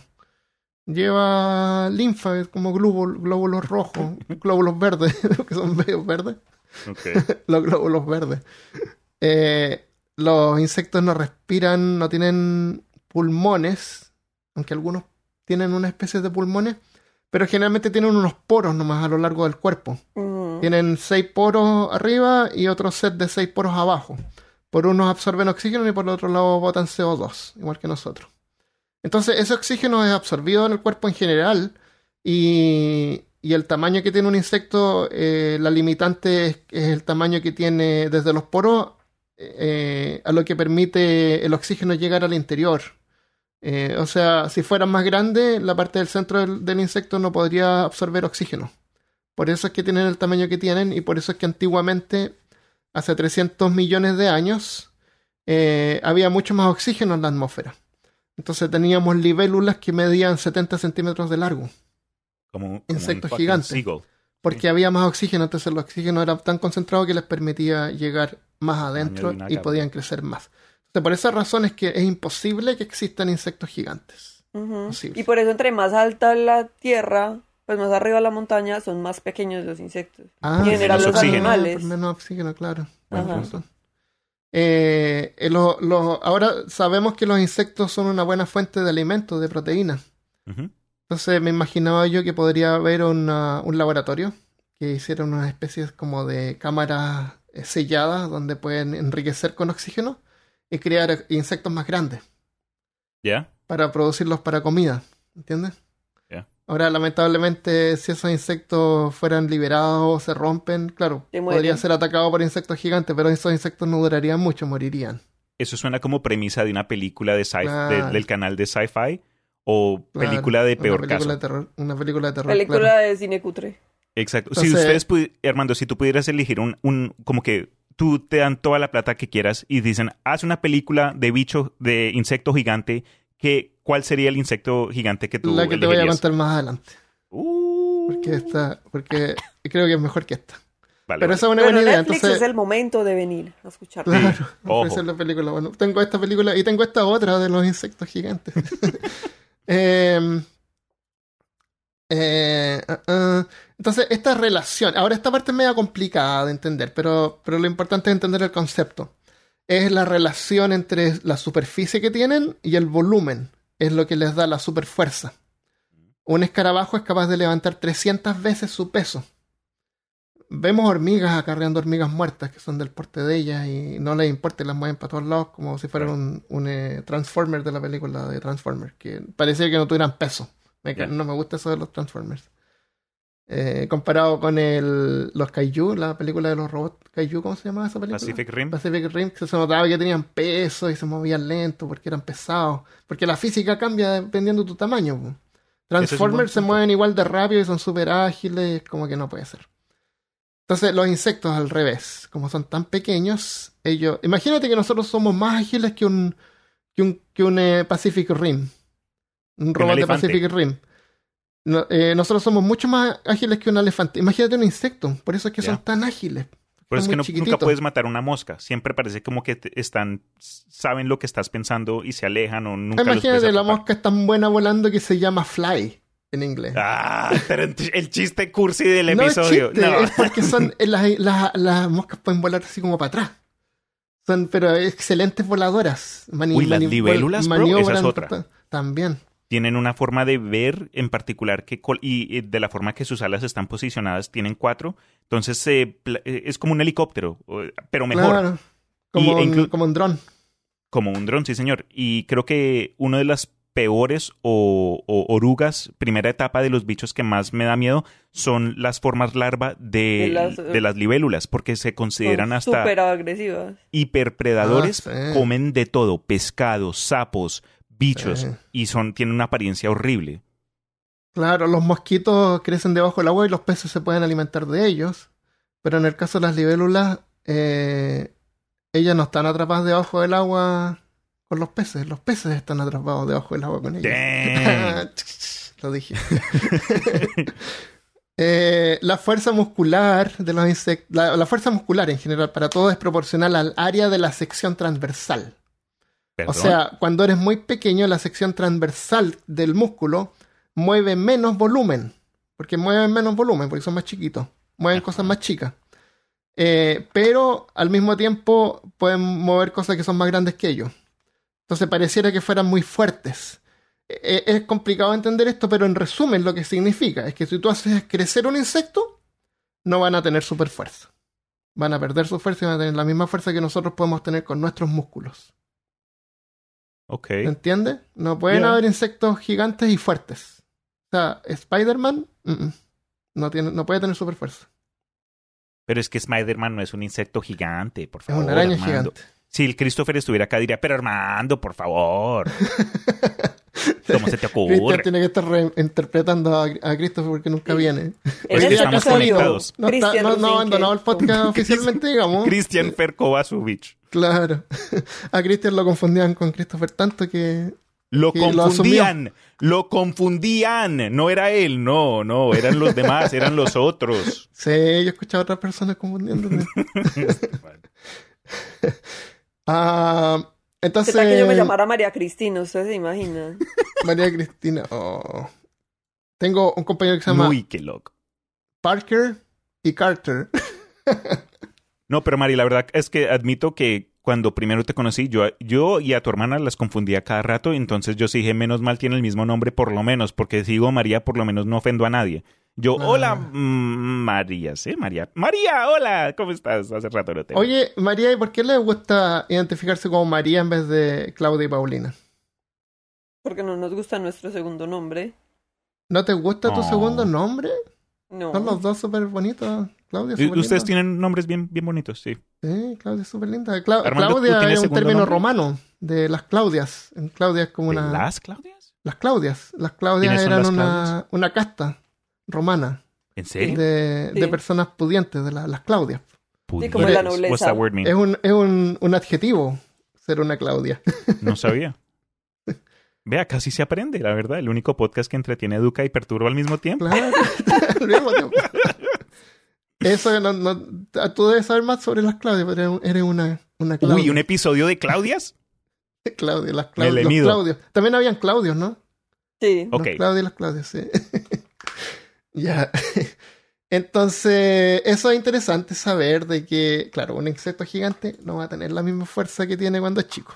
Va a cambiar porque la física cambia por tu tamaño. Em, pero eso no para de que puedan hacer películas de terror o ciencia ficción con insectos gigantes course, y que mantienen sus, sus capacidades. Em, otra capacidad que tienen los insectos es la, el, el skill que desbloquean de producir material. pueden producir material. Los gusanos de seda producen textil. Las arañas producen un textil. Eh, la polilla de seda es la que produce la, la seda. La polilla de seda es el único insecto en el mundo que ha sido domesticado. De hecho, la polilla de seda es un insecto domesticado como las vacas. La polilla de seda, si tú la liberas del, del laboratorio, digamos, donde hacen estas cosas, no puede sobrevivir por sí misma. Se extinguiría. Muere. Solamente Porque ya está acostumbrada a estar en cautiverio. Claro, es un insecto que fue como diseñado para, claro, para estar en cautiverio. Wow. Eh, han tratado, y, y- y la gracia es que si tú miras videos como la hacen, las tienen eh, en unos terrarios, qué sé yo, muchas juntas. Hay varias en el mismo terrario. Entonces van produciendo la seda. La, sabemos que la seda que producen las arañas es mucho más, más resistente, flexible y todo eso. Pero, y se ha intentado poder eh, domesticar arañas, pero no se puede porque las arañas se matan entre ellas. Entonces no puedes tener eh, un montón de arañas en un tanque. Tendré que Oh, tener wow. una por tanque y sale muy caro. Yo creo, Armando, esto lo mencioné en algún episodio pasado, pero yo tuve una profesora cuando estuve en la escuela en- que trajo, o bueno, no se trajo, eh, se, se tuvo un viaje a China y de China se, se, Robó. se, se robó varios gusanos de seda y como proyecto de clase nos hizo criar como 10 gusanos de seda que vimos en su etapa de metamorfosis que se volvieron en cacunas y después se volvieron en, en estas polillas. Y fue, fue un experimento todo raro. Creo que me ayudó también a mejor entender el- mi miedo a los insectos, porque no todo. Sí. Es que también yo le tenía mucho miedo a las polillas. importante. Entonces, sí, eso, exacto. Entender, entender es súper importante. Son unas polillas claritas, medio grises. Y delicadas. Es más, si las tocas mucho, eh, las alas se comienzan a, a deteriorar y Ah. pierden la capacidad de volar. Y son lo más de, lo más de tiernas y chéveres. Se sienten Eh, todo y si las dejas sueltas, mueren. Así, que si a lo mejor algún estudiante la quiso dejar libre, Pero te pueden echar a prisión por eso, porque esta señora se los metió. Creo que las embutió las orugas de seda en una ca- en, un- ah, en un bastón, un bastón vacío, y como que tenía ahí lleno ese palo de, pues, de Ah. orugas. Wow, sí, no, deberías hacer eso. Llevar insectos a otras partes. Eh, yo. O en semillas. Sí, Eh, eso es peligroso. Bueno, en, en, en Texas había una invasión de chinches eh, como un par de años antes que me fuera. ¿Chinches sé, cuáles ¿te son? ¿Los Chinches ticks? son los stingbugs. ¿Te acuerdas de haber visto un montón de stingbugs? Mm, mm. Habían un montón en la casa. Y esos bichos vivían, pero un montón, porque me acuerdo que cuando fui de a ver a mi familia en diciembre pasado, Mm. llevé algunos regalos y llevé algunas cosas que tenía en el garage. Que, por ejemplo, una compré una, una cosa para poner el teléfono en la bicicleta y me mandaron dos. Entonces guardé una y tenía una ahí y se la llevé a mi, a mi nuero. Nue- ¿Cómo se llama el eh, brother-in-law? Cuñado. ¿Nuero? ¿Nuero? ¿Sí? Cuñado. Ah, cuñado, cuñado. ¿Quién es el nuero? El- No, creo que el Ah, papá el, no de nuero la- es, el nuero es el, marido del- de la hermana de tu esposa. No. No, el nuero es el papá de la Ah, mamá de la mamá de la mamá de la No. mamá de la mamá de la Ah, mamá de la mamá de la mamá. La nuera es la esposa del hijo. El yerno No, es el creo. esposo de la hija. Ay, qué complicado. El nuero no es nada. Ah, no tienen. Ya. Y bueno, le llevé esas cosas y cuando las abrí las cajas, habían de esos chinches adentro. Chan, Y estaban chan. vivos. Ya había pasado como un año, estaban vivos. Se movían lento, pero estaban vivos. Y con todo el dolor de mi alma los tuve que matar porque no podía ingresar insectos a otro país. Eso es Así que los puse en un papel y los apreté rápidamente. No se dieran cuenta de lo que pasó. Y los maté a todos. Tuve que matar como a tres o cuatro que encontré. Por eso es que ponen tanto problema cuando uno viaja de forma internacional que dicen, usted está trayendo alguna fruta, verdura. Claro, no es que no es- creo que también tiene que ver con la fruta en sí, las semillas, Claro. pero más que nada tienen que ver en caso de que tengan algún tipo de, o huevos pueden tener. de claro. huevos, exacto. Exactamente. Así se pasan los insectos. Y así es que Eh. terminamos con especies invasoras que terminan de- destrozando Por ecosistemas sí. porque Ah. la vida de, de esos lugares no están hechos o no, cre- no crecieron con la presencia de este nuevo animal que tú estás introduciendo. Entonces, ojo Si con tú vas a otro parto y encuentras un bicho en tu maleta, hay que matarlo, lamentablemente. O guardarlo para cuando vuelvas, traerlo de vuelta. Em, Alimentarlo. otra, otras super habilidades tienen supervisión. Pueden ver el ultravioleta. Algunos. Pueden ver las flores. Si miramos las flores en ultravioleta, tienen más patrones que nosotros no podemos ver. Eh, el gato. Ay, el- el Eh, pueden caminar sobre el agua. Caminan sobre el agua, pero son tan livianos que pueden caminar sobre el agua algunos. Em, entonces son súper inverosímiles, grotescos y, y por eso es que aparecen tanto en las películas de ciencia ficción. ¿Ya? Otra cosa, eh, y para ir avanzando hacia el final, porque eh, pueden chupar sangre, ¿no es cierto? Como vemos los vampiros pueden chupar sangre. El- la primera película de vampiros es Nosferatu.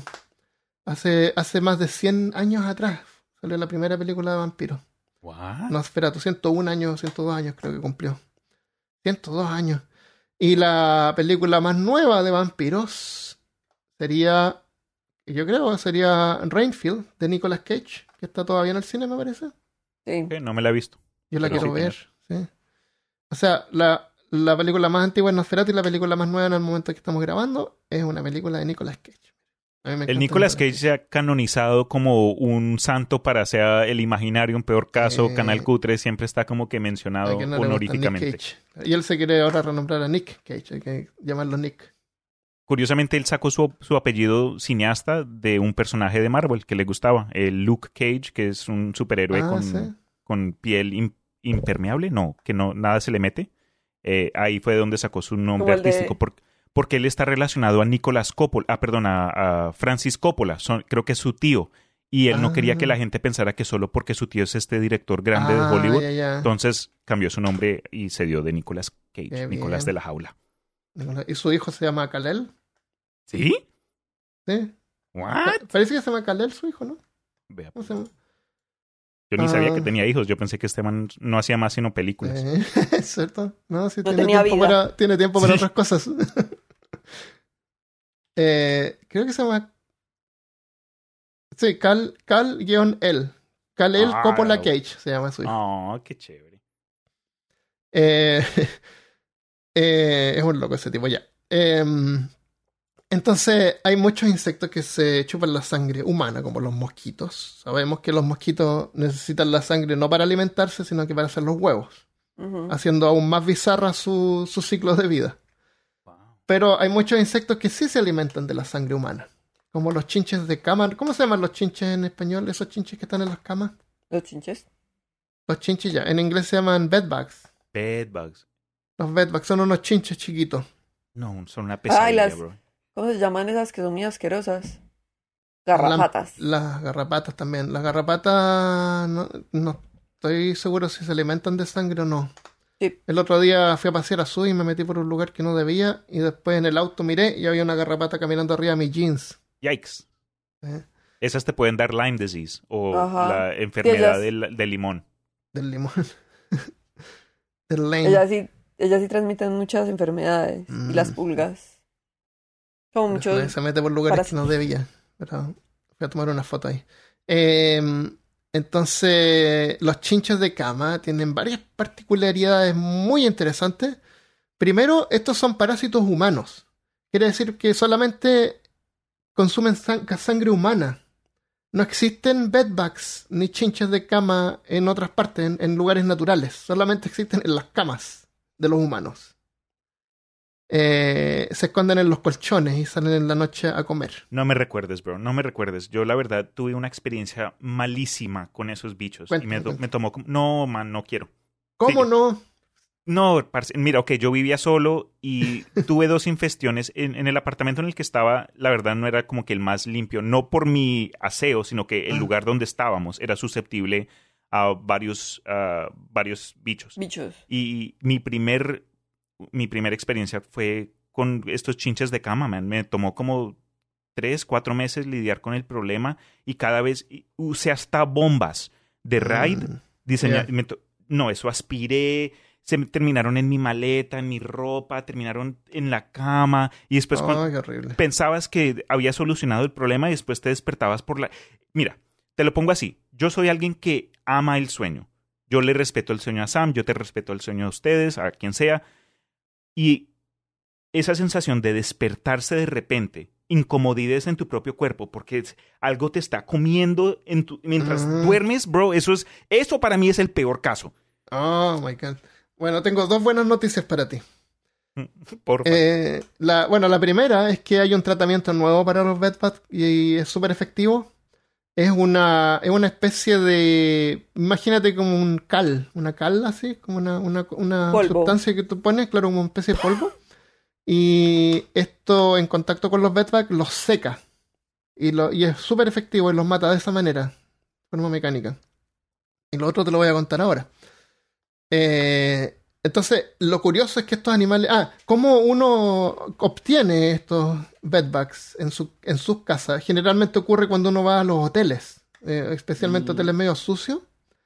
Eh, uno deja la ropa sucia en el suelo, que sea en, un- en la cama, y ahí se van subiendo y uno se los lleva a su casa. Entonces, sugieren de que si tú vas a un hotel de una estrella o dos, un motel. claro, un motel, no dejes tu ropa ni tu maleta, nada, déjala en la bañera.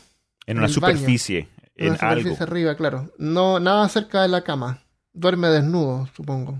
O lava No, la ropa antes. Oh, claro, no, sí, peor. Que te pican. Qué terrible.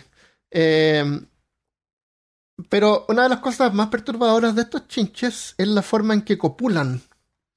No, no tienen rituales de cortejo estos animales. Lo que tienen en cambio es un comportamiento de apareamiento llamado inseminación traumática. Es el término. Wow. Un macho, Chinche violador. chinche violador. Un macho se sube a una hembra y la apuñala con su pene hipodérmico, como una aguja, Fuck. donde libera el esperma en la cavidad del cuerpo donde cayó. Simplemente. No, en cualquier parte. La- las hembras no tienen vaginas, digamos, o aperturas vaginales, como se llaman en la- de los insectos. Eh, porque no las necesitan. Eh, en cambio, tienen un mecanismo que ayuda a llevar el esperma al lugar correspondiente. Pero imagínate, eh, te, in- te inyectan con una aguja. No. Así es como copulan los, los bedbugs. Nope. Eh, entonces, pareciera que tuvieran una vida fácil, ¿eh? Bueno, para los machos bedbugs. Eh, están en la cama todo el día, se levantan en la noche a comer, después vuelven a Van y apuñalan rinconcito a alguien para a dormir, eh, apuñalan Ya. a una hembra por ahí. Oye, pero mira, cuando tú los ves en la cama, es decir, cuando tú estás lidiando con este problema y tú levantas el colchón, por ejemplo, los ves como que, no sé si ex- que expulsan o vomitan la sangre que consumen, Ah, pero en sí, muchos pues, casos sí. cuando los encuentras están como que en clusters y Sí. están todos encima de otros, me imagino copulando, Eh, pero debajo es- están como rodeados de, de- de sangre, como que tienen... No, claro, no es sé, es- excremento, excremento, sí, eh, eso es lo que es. Eh. El Sí. término científico del excremento de insectos se llama FRAS. F-A-F-R-A-S-S. Es un término eh, original del francés. Típico nazis bichos. Yo sí dije, SS, no, no, no. Sí, sí, sí. Eh, pero no todo es tan fácil para estos insectos. Aquí está la otra buena noticia. Entonces, lo curioso, lo primero, es que estos insectos se alimentan de sangre humana solamente, son exclusivos, son nuestros parásitos, son parásitos humanos. No pueden vivir ellos sin nosotros. ¿Ya? Nos quieren mucho. Eh, pero hay otros insectos que se alimentan también de sangre humana, pero solamente de la sangre que los bedbugs han consumido. ¿Cómo? O sea, los bedbugs son víctimas de otros insectos que van y los matan por la sangre que ellos consumieron. ¿Se entiende? Ajá. Eh, hay, uno- hay unos insectos que se llaman Redivius personatus, que significa cazador enmascarado. Es otra especie de chinche que se alimenta de sangre humana que han comido los chinches de cama. Se atacan a los chinches de cama. Se llama enmascarado porque la- las pupas de estos insectos son como unos, por decirte, gusanitos, porque no son gusanos, porque tienen patas. Los gusanos no tienen patas ni se van a convertir en nada más. Los, los gusanos de tierra son gusanos de tierra de que nacen o mueren. Ya. No son insectos. Los gusanos se convierten en insectos. Lo- lo- la- Las larvas. las cuncunas se convierten en insectos. Las larvas, claro. Entonces, la- las ninfas, que no son las larvas, como el segundo stage, el tier 2, la, la segunda evolución de estos cazadores enmascarados, eh, la parte de afuera, el abdomen, es pegajoso.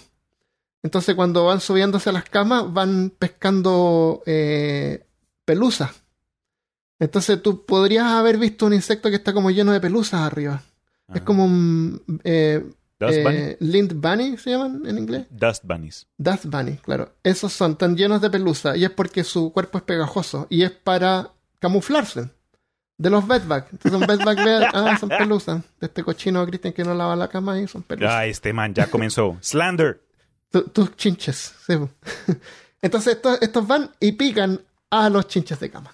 Esa es tu otra buena noticia. que- Ahora, no es así como que tú puedes ir a amazon.com y comprar una caja de, de chinches, De ma- matadores de chinches. No. No Oye, creo que sean tan efectivos.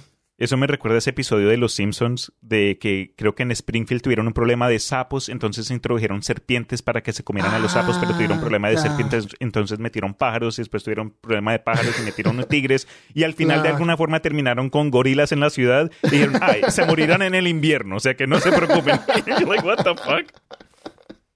Claro, son como los remedios que dan los doctores. Sí. Como, como 10 remedios. Eh, entonces aquí es donde viene la idea de una película que tú me preguntaste. Si tuviera toda la plata para hacer una película. Es una especie de vampiro. Imagínate estos vampiros clásicos que son como galantes. Mm. eh, de los 50, sí. Eh, le chupan la sangre a la gente, qué sé yo. Pero después hay otra especie de vampiros que son más monstruosos que se alimentan de la sangre que estos vampiros consumieron. Entonces los encuentran así, les sacan el estómago, qué sé yo. Uh. Y, y los encuentran muertos en la mañana. Eh, Los tienen que encontrar de noche porque cuando amanece, yo Ya creo que si a un cuerpo. vampiro le sacan el estómago muere, pero después se deshace cuando es el día, se queman. Sí, Eh, puede ser. si algún caza, cazavampiros profesional sabe al respecto, déjenos un comentario, por favor. Yo creo que morirían ahí, se quedarían deshabilitados. Sin Es- una parte esa fue la cuerpo. trama de, de Blade 2, que habían vampiros que comían vampiros. Ah, ya, ya, ahí está, ¿viste? Entonces, así como hay vampiros que, ya, que matan vampiros, eh, los bedbugs tienen unos insectos Ya, que ya, también les chupa la sangre a ellos. Ahí está. Bueno, si ya está hecha esa película, entonces me voy por la primera de los... ¿De qué lo que era? La primera idea. Ya se me olvidó. Ya. Ya somos dos. Bueno, te- hay que escu- escuchemos el episodio como, como en Spaceballs. no, para para, recordar. recordar. ¿Qué, pas- ¿Qué fue lo que pasó hace poco? Escuchemos este episodio. Entonces, bueno, estos cazadores de chinches. Eh, en la peli y para y este es el último caso. No sé, Mari, ¿quieres comentar alguna cosa? No ha hablado mucho. Tengo un caso más. Yo tengo dos. Hablen ustedes un rato, entonces yo les- después les cuento del, del fras para terminar. Ok. Bienvenido. ah, bueno, mencionamos pues lo de arañas y ahora que estamos ya mermándole como que al punto científico, ahí sí me gustaría presentar. Obviamente ya mencionamos la aracnofobia, pero esto se ha visto representado en la gran pantalla, sea la forma final de Pennywise, las arañas escupe ácido de The Mist, la neblina, Shelob del Mm. Señor de los Anillos y su madre, cuyo nombre no me acuerdo, Christopher, ¿dónde putas estás? Eh, Acramántulas de Harry Potter, las arañas del ataque de las arañas o aracnofobia, la película. Ah, Incluso las encanta. grandes arañas de hielo que supuestamente montan los otros en una canción de hielo y fuego. Todas representaciones ficticias de un miedo real a estos animales raros que parecen salidos del espacio y la verdad hasta incluso creo que asemejan, yo no sé, yo crecí con la leyenda de la mano peluda, como que, oh, cuidado, que viene la mano peluda. Para mí en mi mente ahora que lo pienso de forma consciente es básicamente una tarántula, imagínense Sí. ustedes ahí la mano ahí toda... Pero algo que sí creo que es una nueva representación de este miedo viene con una película del 2013 que se llama Enemigo. Eh, en esta película, el actor Jake Gyllenhaal actúa como un profesor universitario aburrido, sin pasión, como que un man todo X. Y, y este se da cuenta que en la ciudad hay otra persona con su mismo rostro, incluso con sus mismas cicatrices. Um, él eventualmente llega y lo conoce y los dos terminan cruzándose y ahí pues ahí de, ese conflicto está la película. Ah, y hay un punto donde toman como que cambian de vida por un día, como que uno se va a la vida del otro y, viceversa. Eh, la- la- la- esta película tiene un mensaje acerca el autosabotaje, la percepción de las mujeres y las arañas, ya que ambos personajes tienen sueños de mujeres con cabezas de arañas o incluso hay una secuencia donde tienen una pesadilla donde hay una araña gigante caminando sobre los edificios de una ciudad y se ve como a lo lejos, bien creepy. Eh, lo que empujó esta película en línea, es decir, como que en los memes y esta cultura online, es la última escena que les quiero mandar acá. Eh, y lo puedes narrar tú, Armando. Oh, pero yo la ojo quería acá. ver, pues. Me la Ojo. vamos a spoilear. Bueno, paila candongarete que con Enrique nadie se mete. Mira, ahí Bueno. te mandé el enlace de YouTube. Es, son, son, es menos de un minuto. Échenle un vistacito. Ya. La vamos a tener que poner en la página de Peor Caso para que la vean. Eh, la voy a adelantar un poco acá. Ya es. eh, puedes adelantarla. Todavía está mirando el tip. Ah, encontré una tarántula gigante. Entonces, no es. Y, en la película en sí. ¿Esta es una tarántula o yo estoy imaginando esto? Entonces, eh, eh, no voy a spoilear a- de qué tiene que ver, porque solo porque se basa el fin no sabes la interpretación o el por qué. Exacto, enemigo Ya. del 2013. Y para mí creo que fue un, un punto curioso, como que algo diferente. De nuevo, esta no es una película de, mo- de bichos gigantes que atacan la Tierra, del Ah, espacio inferior ni nada, pero tiene una representación medio psicológica. eh, y pues es diferente. Ya. Oye, ese actor era el actor de, mm, de la película esta, ah, esta que viaja al pasado, ¿cómo se llama? Danny, Danny Darko. Sí, Sí. el, el Ah. Jake Gyllenhaal. Es más, este man, Ah. nos, curiosidad, el man es re- considerado realeza de uno de esos eh, países europeos, entonces si algún día la actuación le falla, el man se puede mudar a Europa y vive como príncipe, porque él es parte de una familia real. Mira qué bueno. Es Pero bueno, sí, ese era el, un- el- el único punto de, pues, voy de arañas que quería Eh. mencionar. Yo cuando chico, cuando más joven, tenía una tarántula. La fui a buscar yo mismo al cerro. Y se, se me escapaba de repente porque se me olvidaba tapar el terrario, tal vez. Porque la todas las noches tenía que llegar. Llegaba, me acuerdo que en la noche cuando íbamos a comer, en ese tiempo se comía en la mesa. De- ¿La araña comía en la mesa? No, yo comía en la mesa Ah, con la familia. no sé si ahora se hace eso, de comer en, la me- en las mesas. Unas mesas, habían como unas plataformas con patas, donde ponían Este la, donde la gente se sentaba alrededor de eso y y comían hablaban ahí. en familia y, Y hablaban en y familia, platicaban, claro. no estaban Sí. pegados al celular. Sí, eso no sé si pasará ahora. Eh, entonces llegaba a mi pieza, me acuerdo, prendía la luz, abría las ventanas y bajaba. Y después cuando volvía, habían polillas adentro. Cerraba las ventanas y cazaba las polillas, las, las shake, así las batía un poquito para tontarlas y las tiraba al, al terrario de la araña. Para tontarlas. Entonces, día por medio, así les tiraba un par de polillas. El resto las soltaba. Eh, pero una vez se escapó la, la tarántula. Eh, no sé si saben que Chile es el mayor exportador de tarántulas del mundo. What? Really? ¿Y para Sí. qué? Salud. Por mascotas, la gente las compra por mascotas. Eh, está Ok. lleno de tarántulas. Como te digo, esas tarántulas tuve dos. Las fui a buscar yo al cerro. Tú vas al cerro y, y hay una tarántula ahí. Entonces, ¿qué? ¿Chile, ¿Chile es el país número uno en exportador de huevas y De de tarántu- tarántulas? De huevos. De huevas. Yo no dije huevas. Ah, huevas. huevas. Sí, puede ser. sí, eh, exportador número uno de tarántulas. Y de cacháis. Y de, De cacháis. Claro. Y y, de pos. y mi, yo salí el fin de semana y mi hermana estaba, eh, con mi mamá estaban viendo una película, mi hermana chica estaba de guata en el suelo viendo la, la tele y la tarántula le empezó a subir por el cuerpo. Y era una película de terror, según me dicen, y vio la tarántula en el hombro. ¡No! Es lo peor ¡Armando! que le puede pasar, sí. Y bueno, se asustó, se puso a gritar, se subió arriba a un sillón gritando y la tarántula estaba ahí al medio. Y mi mamá con todo el dolor del alma la tuvo que matar. Pero matar una tarántula no es como matar una mosca. Es, Es un animal grande. del porte de un hámster Sí. que tú tienes que aplastar y reventar y queda todo ahí. Imagínate matar una tarántula. Debe ser terrible tener que matarla y verla y... Así que creo que la aplastó con algo y puso algo encima. Y cuando yo llegué, me retó, me retaron, eh, y tuve que ir a limpiar la tarántula y me dio pena, y me dio pena por mi hermana, y mi hermana quedó con No. trauma. la- New Achievement Unlocked. Trauma. sí. Pero yo como soy yo, eh, tiempo después fui a buscar otra tarántula para reemplazarla. Pero esta, juega. esta tarántula que encontré eh, venía con un huevo. Tenía un huevo que era como grande, así, como Ah, la mitad de un uno. huevo de gallina.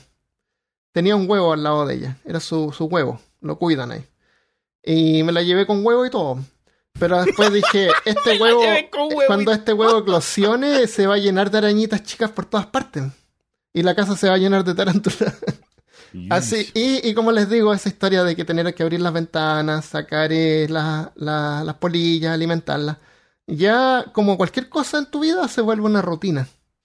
y ya no lo aprecias a la, a la araña. Y, y la araña está ahí, no hace nada, no, ya ni la miras comer, no te llama la atención para nada. Y al final me dije, eh, tener esta araña acá no es bueno para nadie, así que la pesqué y la llevé de vuelta al cerro y la, la devolví.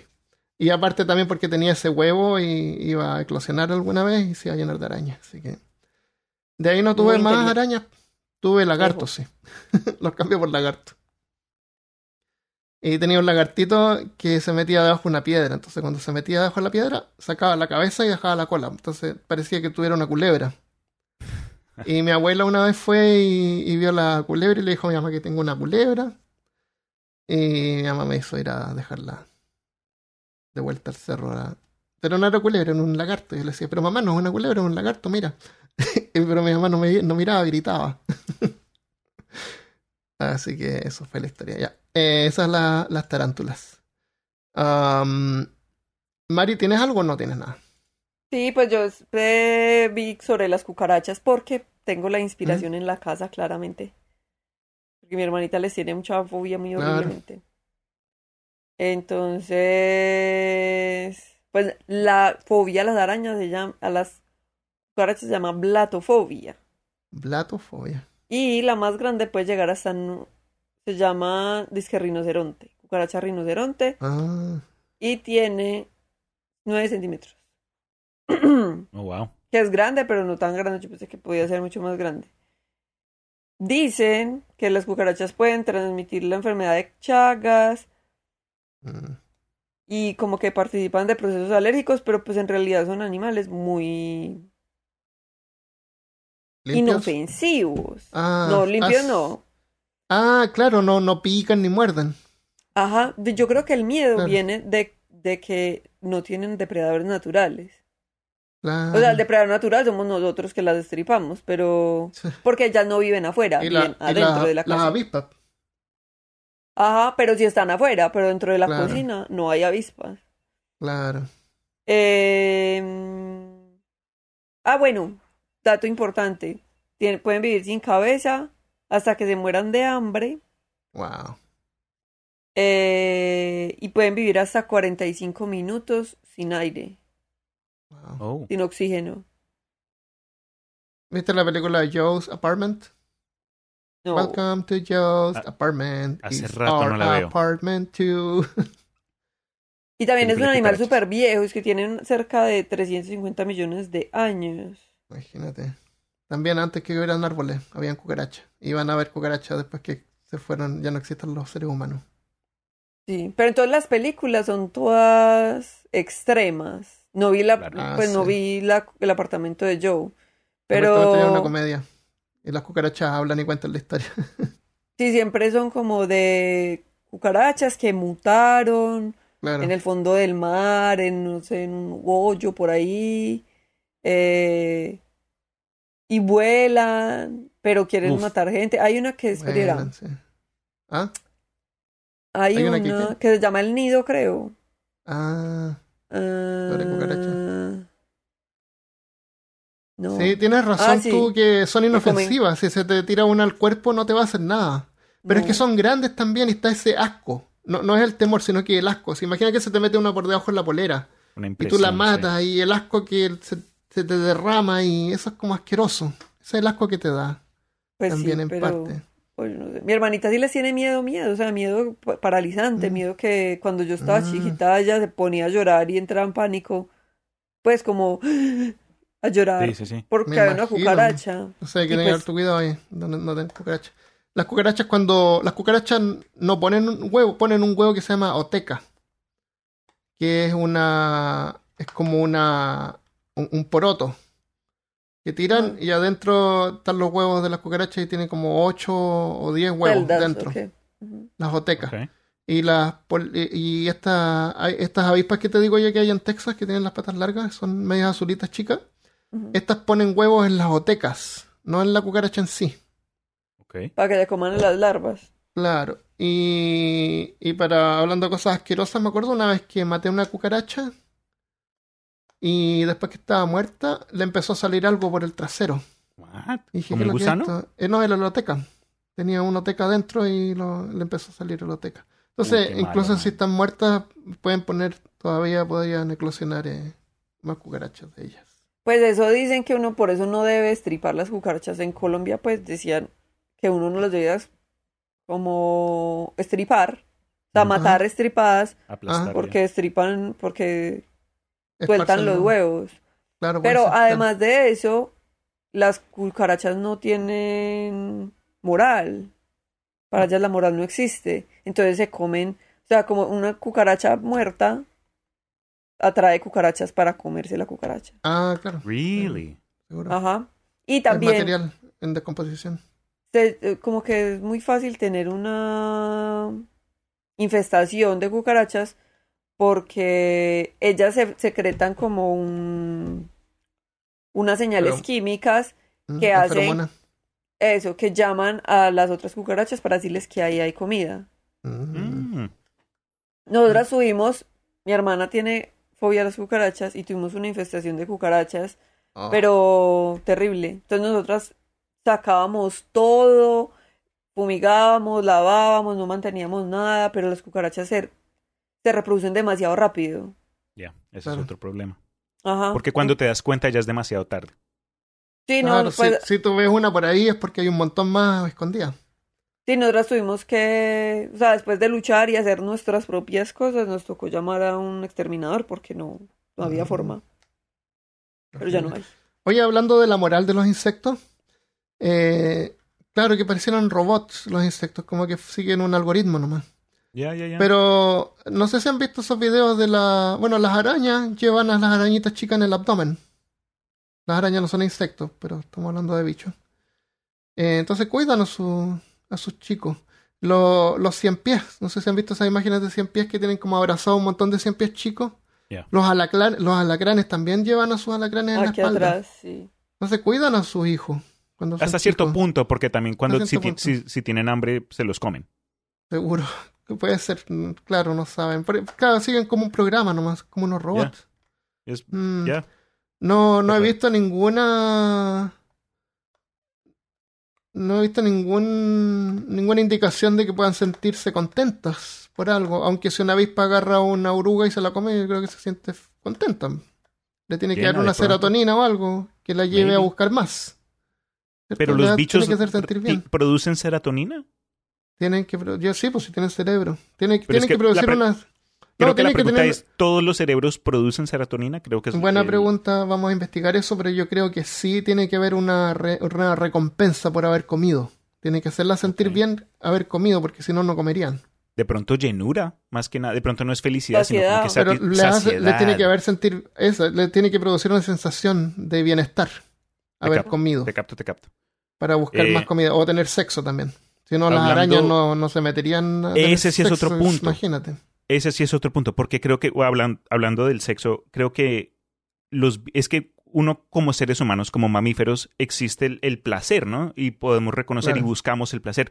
Creo que cuando viene a, no animales menores, pero animales de, pues lo digo menores, pero no me refiero a inferiores, pero cuando se habla de bichos, creo que el- la sensación para ellos es más, es esa, ur- es, eh, les urge reproducir, no es que traiga una, eh, no creo que Un se orgasmo. sientan así. Sí, no creo que tengan esa No. misma, la misma capacidad que nosotros.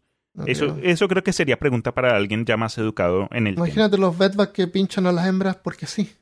No, bro, ¿qué O clase sea, de orgasmo deben tendrían? sentir la No, no, necesidad de pincharlas. Sí. Qué horrible. Sí, qué raro. Oye, a propósito de sexo, los más exitosos son eh, los ah, stickbacks, que en Texas también habían un montón. Los Porque una, una de las cosas de la reproducción de los, de los animales es que, eh, por ejemplo, tú sabes que los delfines, cuando hay una hembra que está embarazada y un delfín se quiere aparear con ella, pero ya está embarazada, muchas veces van y la golpean para que tenga un aborto. Porque una vez que esa delfín tiene un aborto, ellos se pueden cruzar con esa delfín. ¿Entiendes? Entonces está esa competencia en el reino animal y, y los stickbacks, que eso, ¿cómo se llama? Los palotes. Los palotes tienen el mecanismo para evitar que otros, otros eh, competidores vayan a, a copular con, con su hembra. Mm. Ellos se suben a la hembra y se quedan ahí attached, Oh, fijos quedan ahí. fijos por, por eh, creo que son como 14 días. Tienen como el, re- el récord de la copulación más larga de- en el reino animal. Entonces, si tú ves stickbacks, es muy posible que tú veas un macho atrás, que son más chiquititos. 14 días. Bueno, ya no me siento tan mal. Están ahí un montón de tiempo. Entonces viven, viven arriba de la hembra. Así, tal cual. Y en Texas hay hartos de estos stickbacks y tú los puedes ver. Generalmente el 99% tiene un macho arriba. Y eso les ayuda a que no otro macho vaya a cruzarse con esas hembras. Ya cuando Mari está hablando de cucarachas, de pronto una película que no deberías ver con tu hermana sería esa que te mencioné en interno. Uh, hay una película de Guillermo del Toro que se llama Mimic. Ah, sí, en español no me acuerdo cómo se llama, Sí. pero trata de que hay una enfermedad que está causando que los niños se mueran y se dan cuenta, creo que como todas las películas ocurre en Nueva York y entonces La película de, de- los- de los 80. Que es como de los tratan de 80 exterminar a las cucarachas, pero entonces hay un efecto bioquímico que hace que éstas evolucionen y terminen con la capacidad de aparentar un ser humano de lejos. No. Entonces su caparazón se desarrolla de una forma como que les cubre la cara, se pueden parar en dos patas y parecen que tienen un abrigo y una máscara que Como tiene Mothman. apariencia humana. Sí, eh, bien rara, bien creepy. Y curiosamente, esta película me la vi una vez, creo que ya tiene como cuatro versiones. Mm, Pero tres. la única, una de las únicas ocasiones de sinestesia que yo he tenido es esa película, por alguna razón, me trae el olor de, de salsa de tomate vieja. Yo no sé por ¿En qué, serio? yo no sé por dónde, pero esa película yo me, me hace recordar el olor a ketchup. Mm, qué raro. A lo mejor cuando la viste la primera vez. Pu- Yeah, maybe, maybe, estabas puede ser. Eh, Ah. Yo la quiero ver, la traté de bajar, pero pesaba, se demoraba un montón porque como medio antigua. Ya no está, pero se, se ve bien interesante eso de la, de la imitación. Sí, bien chévere. Mm, Creativo. Gra- grande el. Guillermo del Toro. Siempre un Sí. patrimonio mexicano, la verdad. eso. Bueno, les cuento otra, otra historia más sobre insectos. Please. Tenemos el fras, que es el término para esta sustancia o materia sólida que producen las larvas. Eh, el excremento de los insectos se llama fras. Right. Y si tú buscas fras en Amazon, lo puedes comprar como abono. Ew. Insect Frass. Caca de insecto. Puedes comprar tú. Em, la- hay un montón de larvas. Porque nadie quiere comer excremento. Los pájaros no comen excremento. Entonces hay varias larvas de varios insectos, como las de un escarabajo de la patata, que tienen unas tres líneas negras arriba y son amarillos. Eh, Estos escarabajos eh, cagan encima de ellos. Cagan en su lomo. Entonces andan andando por ahí y tienen una, un- la- el excremento, el fras arriba de ellos. Otros, otras larvas incluso tienen un apéndice que eh, es como un tenedor que lo usan para recolectar el fras que hicieron. O sea, cagan Ah. y lo recolectan y se lo ponen encima o eh, lo llevan en el final del, del cuerpo, como levantado, Ugh. como una especie de apéndice, pero es como un, un blob así de, de, de excremento. sí. Eh, hay otro- otras larvas de la mariposa Hesperiade, Hesperidae, que usa eh, su excremento en forma de defensa. Eh, esta- estas mierda. mariposas son bien comunes. Sí, Yo creo que sí. básicamente. ¿Cómo? ¿Qué dijo? Tiran la mierda. Tirar la mierda, exactamente. Eh, eh, son- es- este tipo de mariposas son estas mariposas medias triangulares que tienen la cabeza grande y ancha. Son bien chiquitas y son bien rápidas para volar.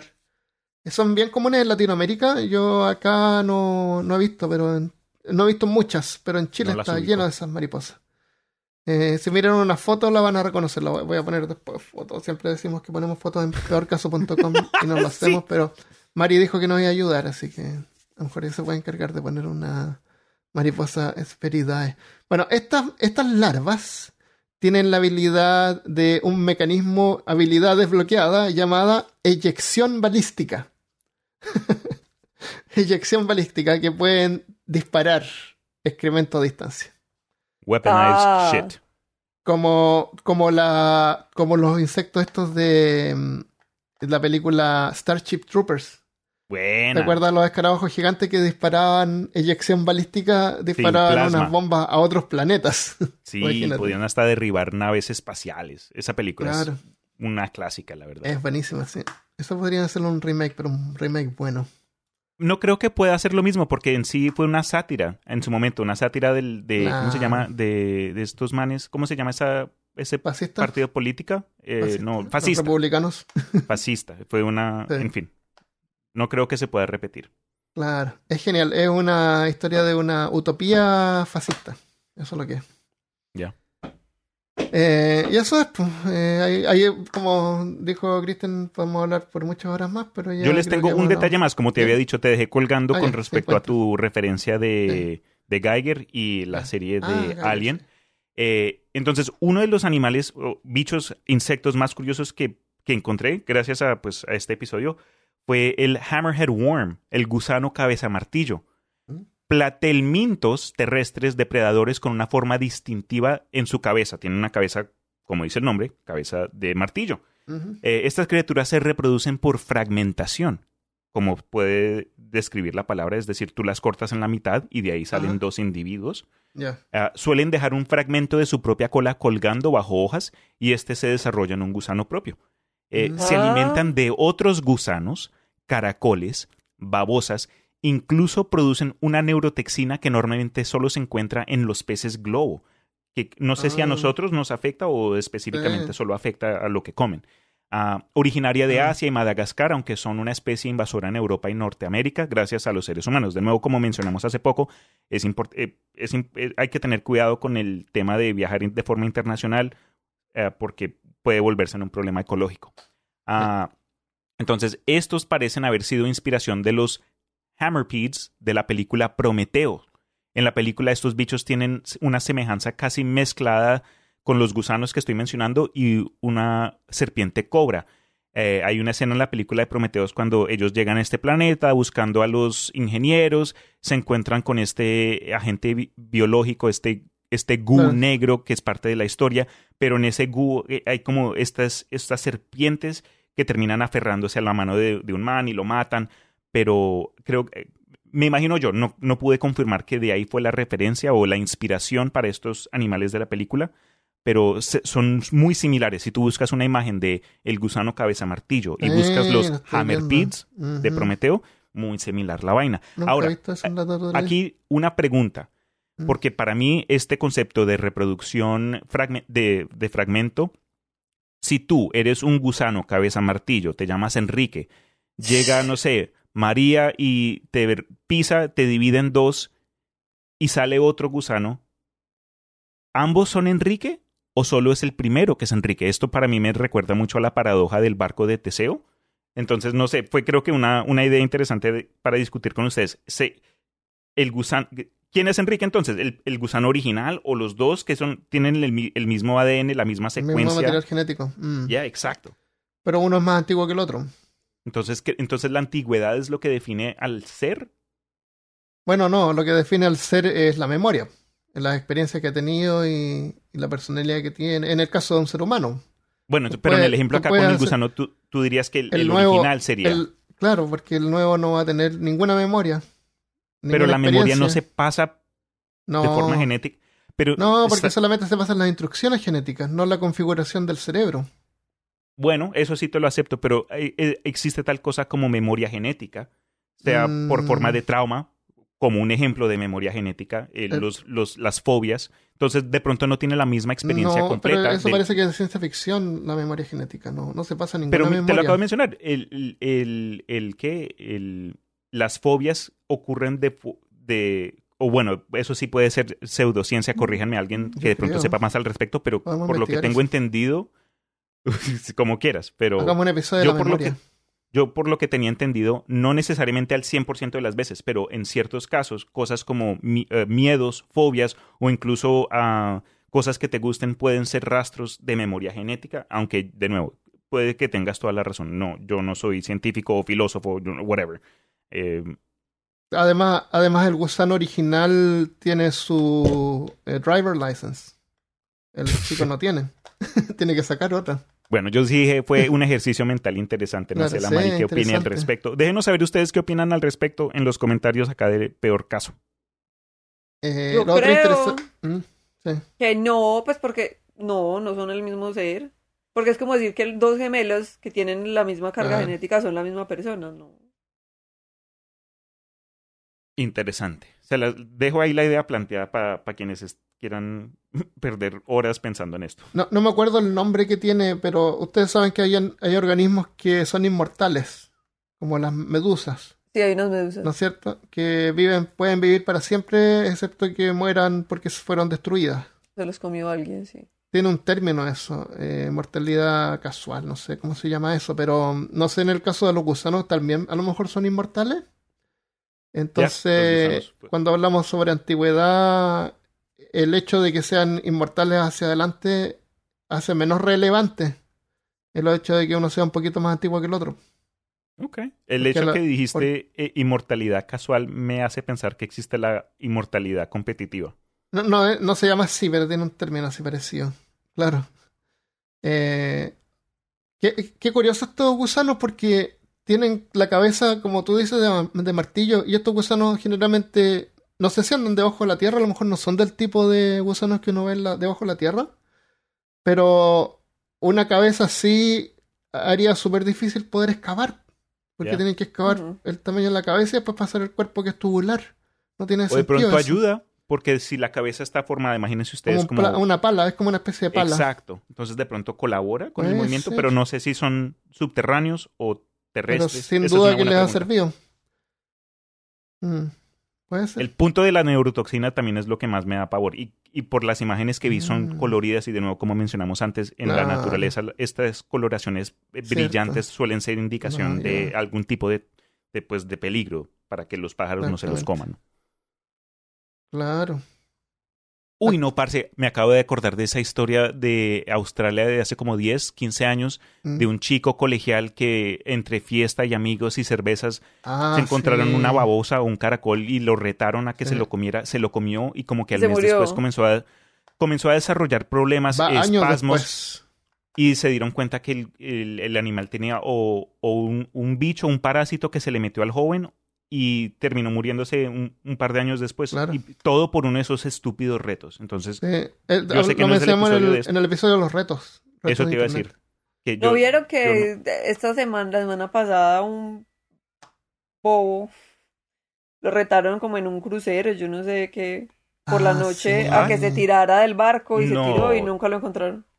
Está el video ahí cuando la última vez que se ve, como que se ve y después como que se hunde y después Ya, no, no sí. está. Y nunca más estuvo.